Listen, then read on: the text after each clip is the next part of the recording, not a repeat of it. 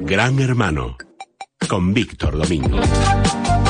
Don Víctor Domingo, el precrimen ya está aquí, ¿no? Sí, la verdad es que este es un tema que cuando me llamaron para la intervención del programa de hoy, eh, yo creía que me iban a preguntar sobre una cuestión que salió en China y que ha salido pues con alguna profusión en los medios de comunicación, que es el reconocimiento facial que los policías chinos están utilizando en unas gafas que, que ya están a disposición de toda la policía china. Mediante esas gafas hay un reconocimiento facial de las personas a las que pueden, a las que están mirando y ya salen datos sobre esas personas. Eso se está utilizando en China.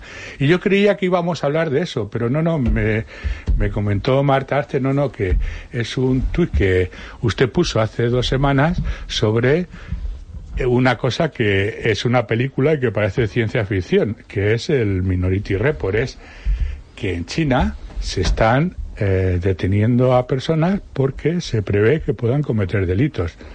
Y digo, bueno, esto es fantasía y la verdad es que me daba cierto miedo, pero investigando, pues eh, con y a raíz de siguiendo la noticia de las de reconocimiento facial de las gafas de la policía china, he llegado a un informe del Observatorio de Derechos Humanos de China y de Estados Unidos que han hecho un reportaje, un reportaje que ha sido publicado y que ha sido y que está absolutamente taimado, está escondido en los medios, en los medios de comunicación, no se ha hecho de, eco de él, de que en China desde hace varios años se está llevando a cabo un este, este, este hecho, que es detener a personas por suponer que van a cometer delitos. Y esto está basado en un sistema que tiene un nombre y se llama IHOP, IJOP, que, en, que se denomina Plataforma de Operaciones Conjuntas Integradas. ¿Qué significa esto? Bajo un sistema de inteligencia artificial, los, las autoridades chinas, la policía, junto he podido averiguar y está en, incluso en el informe este del Observatorio de Derechos Humanos, la inteligencia militar, están actuando conjuntamente en una provincia Xinjiang en China, que es una provincia de mayoría musulmana, donde se ha puesto en práctica esto hace algunos años. ¿Y qué es esto? Un sistema de inteligencia artificial donde se investiga las actividades de toda la ciudadanía china conectados por eh, las cámaras de reconocimiento facial, que es lo que me ha llevado a este punto, registros bancarios, los rastreadores de Internet Wi-Fi la red y las redes sociales. Toda esta información se conjuga en este centro de IHOP y este centro IHOP te está dando... Dice, fulanito podría llegar a ser un delincuente, con lo cual van y le detienen. este delito. Y ahí se investigan cinco actividades de todo el ciudadano chino de esa provincia, que es comer, vivir, viajar, consumir y divertirse. Todo esto se conjuga y a esta policía. Y de luego este reportaje ya está, y está constatado que hay miles de detenidos por que se supone que van a poder cometer un delito. Fundamentalmente está enfocado mucho al asunto religioso o supuestamente de actividades de terrorismo o actividades de cualquier otra de otra consideración eh, socio social, ¿no? Y estas personas están siendo internados en unos centros que se denominan, no son cárceles, sino, bueno, son cárceles, que son centros ocupacionales de entrenamiento.